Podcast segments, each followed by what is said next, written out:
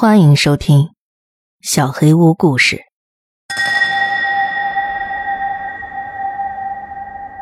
今天的故事很特别，一篇久违了的听众投稿，感谢投稿人五层知识。故事的名字叫《摔炮》。上集，你知道摔炮吗？如果你是一个年过三十的中年人，你一定知道这是一个多么神奇的宝贝。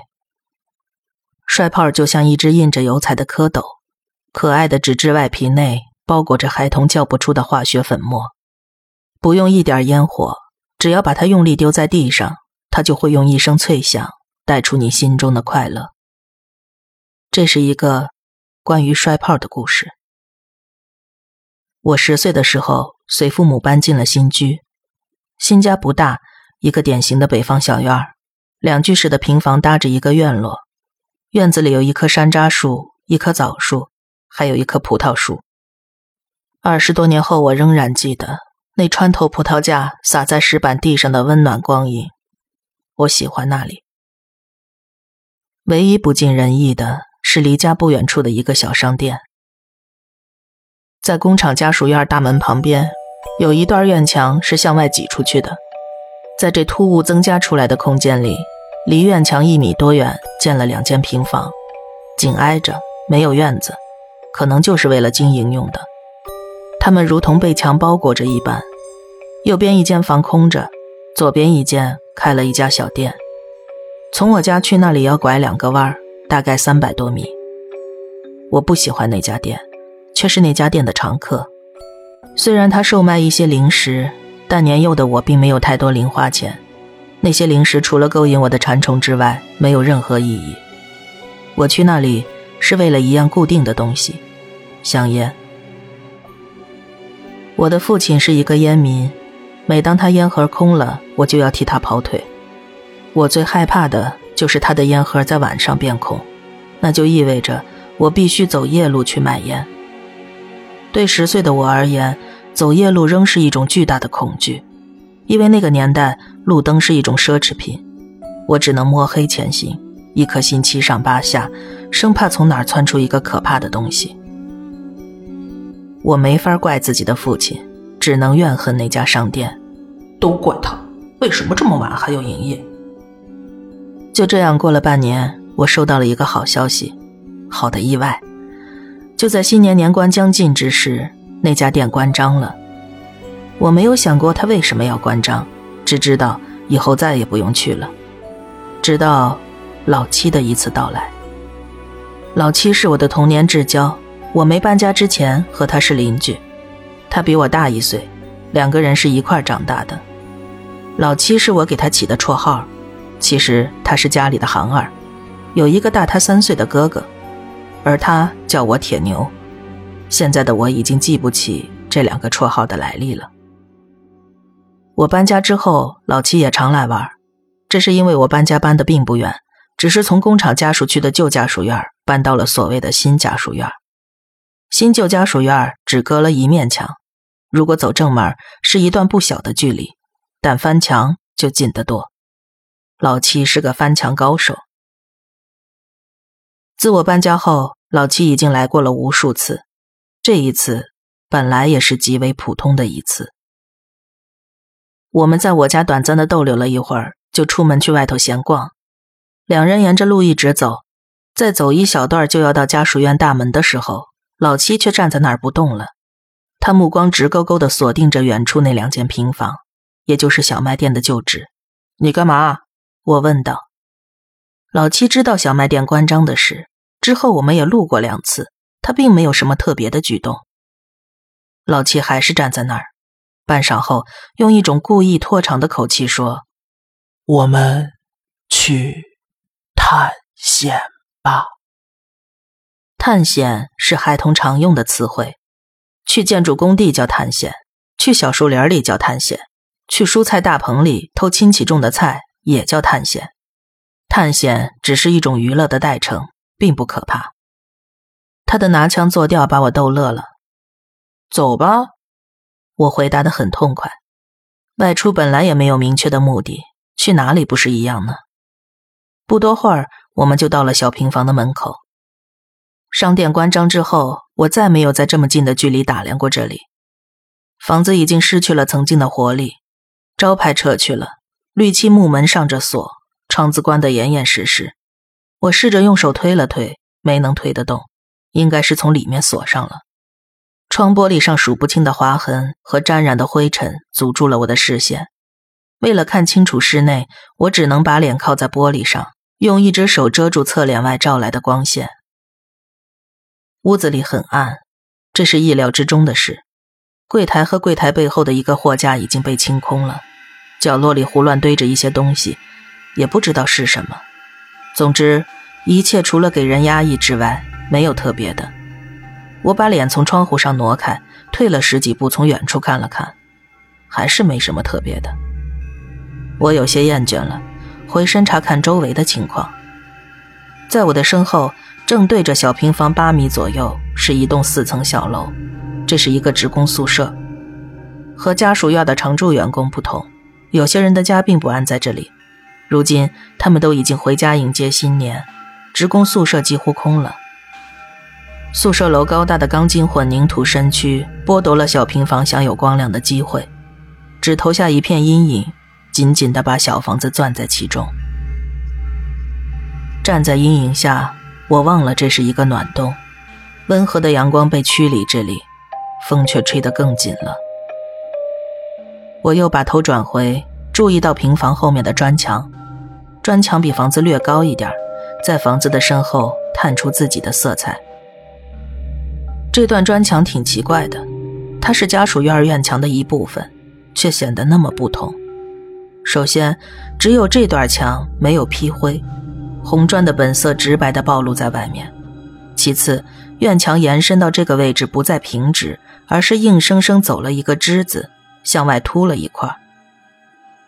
我突然觉得，眼前的小房子就像一个被包在手掌里的核桃，这段墙就是曲起来的左手，宿舍楼就像平直伸开的右手，他们共同把房子包围、挤压。我有点压抑了。不想再待在这里，我想喊老七离开。就在我眼光扫过窗玻璃的时候，感觉一片阴影从里面一划而过，我大吃一惊，往后退了两步。是屋子里有什么东西在动吗？可我刚才在里边什么也没看见呀。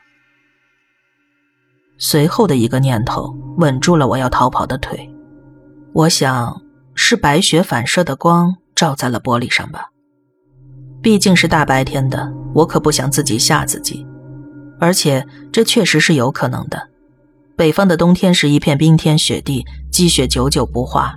今天又是一个暖阳，也许就在那一刻，有一束光经过其他积雪的帮助，光顾了这里。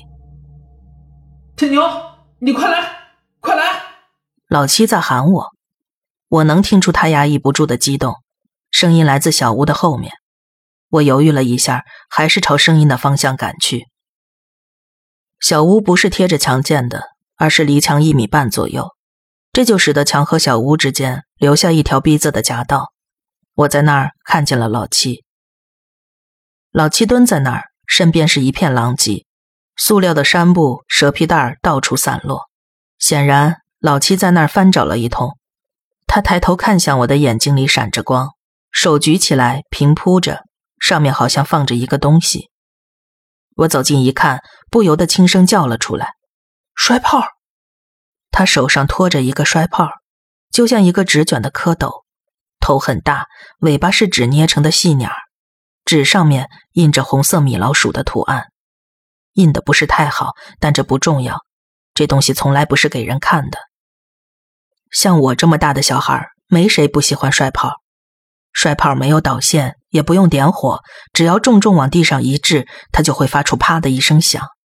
也有人会用手指去把它捏响，来证明自己的勇敢。我想，那其实很疼。我蹲下身，就很自然看见了老七脚边的一个纸壳箱，箱子里还衬着一层塑料，塑料上码放着盒装的摔炮，有一盒已经散落开了，应该是老七拆的。我眼睛里也放出了亮光。哪来的？有多少？这里翻出来的，全是。说罢，他又学着港台电影里的腔调加了一句：“天牛，咱们发了。”然后他抡起胳膊就要把手里的摔炮丢在墙上，作为一个小小的庆祝仪式。我一把抓住了他，压制住起伏的胸口，释放了心底所有的狡黠，沉声说：“小点声，这是秘密，不能再让别人知道，只能咱俩分。”老七被我一说，也把胳膊缩起来，脸上露出我熟悉的奸笑。我们把摔炮数了数，一共四十盒，五毛一盒就是二十块，这是我们在正常情况下根本不可能拥有的财富。简单商议之后，我们认为这应该是商店老板搬走时无意遗忘下来的，如今谁捡到归谁。我很希望能把这些带回家，但是这太多了。我没法藏，被父母看见只会增加麻烦。老七显然和我有同样的顾虑。最后，我们达成了一致解决方案：先拿十盒出来，每人五盒分了，剩下的还埋在这儿，以后玩的时候再来取。神不知鬼不觉，可能是做贼心虚，我们处理好了就各自回家了。接下来的一天。成为了我和老七童年时代的高光时刻，我们再也不用小心翼翼珍惜每一次甩出声响的机会，非常豪气的把一个又一个的摔炮丢在地上。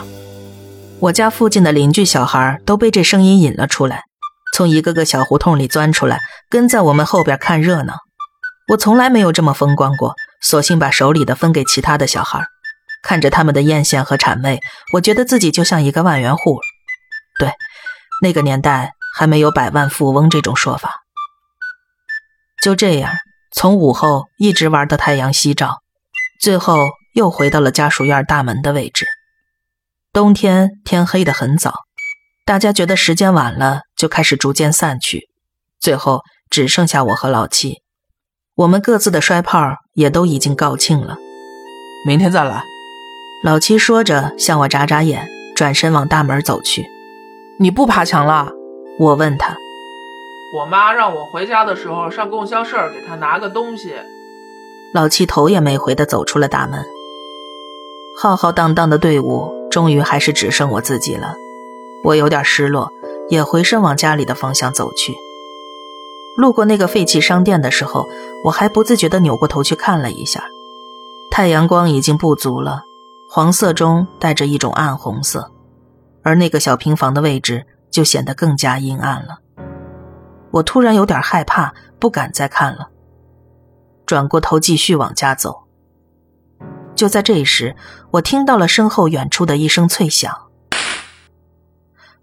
我一激灵，这熟悉的声音我已经听了快一个下午了。摔炮，不会错的。我狐疑的回过头，现在还有人手里有这个。我和老七加起来。那三百多箱早就扔光了，分光了，谁还这么有耐心把一个摔炮拽到现在呢？我朝远处望了望，没再有声音传来。我没看出什么，转过头去继续赶路。又是接连两声从身后传来，我停住了。我是一个很警觉的人，有着属于我这个年纪孩子的生活经验，经验告诉我。没有哪个人会连着扔两个摔炮出去，这很奢侈。现在这一片有这个条件的只有两个人，我和老七。这小子还没走吗？老七，我喊了一声，没有回应。我和老七从小玩到大，我很了解他，他不是那种故弄玄虚的人，他没有那个耐心。只要我喊他，他一定会回应我。不管谁在玩摔炮，他一定不是老七。我有点站不住了。我想到了一个细节：下午在玩的时候，老七曾经离开过一会儿。他说要上厕所，过了好久才回来。我的大脑开始自动臆想补全剩下的过程。老七不是去上厕所，他是摔炮用光了，偷偷去拿新的。他为了不让人发现藏宝的秘密，撒了谎。可惜他太不小心，被人跟上了。这个人看到了一切，但非常沉得住气，偷偷去，偷偷回来，什么都没说，一直忍到大家都散去，觉得自己安全了，才去挖开我们的宝藏，想据为己有。就在我思索的时刻，又是摔炮的声音。我辨认声音的来源，应该是来自小平房的那个方向。我的心立刻沉了下去。我觉得这是对我猜想的一个佐证。不，此刻它已经不是一个猜想了，在我脑子里，这就是已经发生的事实。我倒要看看是谁在动我的东西。我抬头看了看有点西沉的太阳，攥紧了拳头，往那个已经废弃的商店跑去。我一开始是小跑，快接近房子的时候，我停下了脚步，欠着身，放低声音，偷偷的靠近。在没摸清楚情况的时候，我不想打草惊蛇，毕竟我只有一个人。假如对方有两个，甚至更多，我冲上去就是自找苦头。我摸到房子左边的外墙壁上，背身靠了上去。我不知道自己为什么这么做，可能是抗战电影都是这么演的，我本能的去模仿。最近的一次声响就来自房子后面的那条假巷，我贴着墙根开始往房子的后面移动，我很确定对方就在那条巷子里。终于到了转角的位置，我的心砰砰直跳，既有愤怒也有激动。不管是谁，我现在就要揭开他的真面目。我想着，后背往墙上贴得更紧了，向右扭过头，露出一只眼睛往巷子里偷瞄。看到的结果出乎意料，什么都没有。我把头扭回来，心里带着惊异和失落。想了一下，觉得应该是对方已经走出了巷子，移动到了房子的右边。平房就像一个屏障，把我们一左一右分割开来。想着，我又往院子里偷瞄了一眼，还是没有人。我只好又把目光收回，仍旧紧贴着墙面。我不想去找对方，最好的情况就是他自己现身在家乡里。我的位置有很大的优势，放弃隐藏，大拉拉的走出去不是我的性格。等着吧，你会来的。边想我便竖起耳朵倾听周围的声音。周围很安静，没有一点脚步声，也没有交谈声。我放松了一些，这至少说明对方没有同伙。而且他现在的站位离我比较远。就在我松懈之时，在我左边不远处突然响起了“啪”的一声，我没有防备，被吓得跳了起来，伴随着跳起，还慌张的大喊了一声。我落在地上的时候，甚至没有站稳，摔了一个趔趄。啊我又连叫了三四声，去发泄心中的恐惧。我的阵脚已经全乱了，用了好一会儿才让自己恢复过来，然后就闻到了一股淡淡的炮仗味道，摔炮的味道。我虽然稳定了情绪，但仍能感觉到自己背后针扎一样的酥麻感，那是残留的恐惧。有人趁着我没有防备，突然丢了一个摔炮在我的左边，惊吓太大了，我不得不又花了一点时间来理清大脑。毫无疑问，这是个厉害的对手。他知道我来了，知道我躲在这儿，但他没有急于出手。他甚至故意制造声音引诱我，误导我，最后选了一个最合适的时机，悄悄接近我，狠狠的偷袭了我。在我没有反应过来之前，他又消失了。我有点懊悔。我之前已经猜测过对方的作案过程，他悄悄尾随老七，发现我们藏宝的地方，从头到尾都没有暴露，又能忍到最后，等大家都走了才去挖宝。这样一个人，我该加倍小心的。或许在一开始我就已经被察觉了。你出来，有种的出来！我高喊。再躲着就是自欺欺人了。我不在乎暴露的再明显一点。但对方一直没有给我一点回应，从头到尾只有我的声音在回荡。看他不来，我决定冲出去。被人戏弄的羞辱感，伴随着没有全部逝去的恐惧，让我怒火攻心。就在迈步的那一刻，一阵袭来的凉风又让我镇静了下来。经验告诉我，对方此时十有八九是有准备的，他可能就藏在墙角后，拿着一把摔炮恭候着我。我贸然冲出去，一定没有好果子吃。翘了翘嘴角，我想出了一个新主意：不能往前走，要往身后走，穿过那条夹巷，围着房子反绕一圈，绕到那个人的身后，就像他刚才吓我那样，好好的吓吓他，把这笔账讨回来。对，就这么定了。我不敢把自己的后背留给对方，脸仍旧向着前方，弯下身子，倒着往后退，一点点的往窄巷的方向缩，直到整个人都倒着缩回了巷子里。我心里窃笑，想象着对方被吓到的情景，正要回身，突然身后几乎就是贴着脚后跟的地方，啪啪两声脆响，我就像被丢到油锅里的猴子，整个身子窜了起来，心里一下子就炸了，充斥在全身上下的只有恐惧。这次惊吓比上次更深，响声就在身后，离得又近。我已经丧失了思考的能力，跳起来之后拔腿就跑，可没跑两步就被一个东西给绊倒了。我趴在地上没有一秒钟，立刻弓起身子想接着跑，却发现自己右手的袖子被拉住了，根本抬不起来。我猛力拉了两下，袖子还是被拽得死死的。那一刻，我的心都凉透了。没办法，只能低头查看。原来地上有一块钉了钉子的木板，大概扔木板的人害怕露在外头的钉子扎到人，把钉头全部敲弯了。我的袖子不偏不倚地挂在了一个钉头上，钉子迟滞了我的行动，同样生硬地压制住了我沸腾的恐惧。此刻的我就像在给人行大礼一样，头顶在地上，双腿跪着，手撑着肩膀，弓着背。我觉得。这可能是我遭受过的最大的羞辱和恐惧。直到下一刻，我的眼睛穿过右臂的腋下，看到那条夹巷，狭长的夹巷，我觉得我的血液要凝结了。巷子里没人，没有一个人影，除了我的喘息声，还是一片寂静。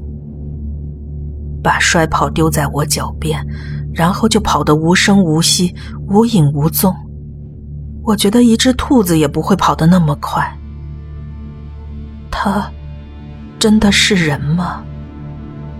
我又想到昨天和老七来时，在窗子上一闪而过的光影。我是在和一个影子争吗？在一个岩洞里，我的冷汗几乎顺着额头流了下来。要不是远处天边的残光给了我最后的支持，我真的就要倒在这里了。我认输了，不管它是个什么东西，我都不想再缠斗下去了。这地方多待一秒都是折磨。我喘着粗气，把袖子从钉子上摘下来，不敢再回头，站起身想直接走掉，却不成想跌跌撞撞又摔了一跤，这次磕到了膝盖。我很痛，没有力气爬起来，只能先勉强翻过身，四脚朝天的躺下。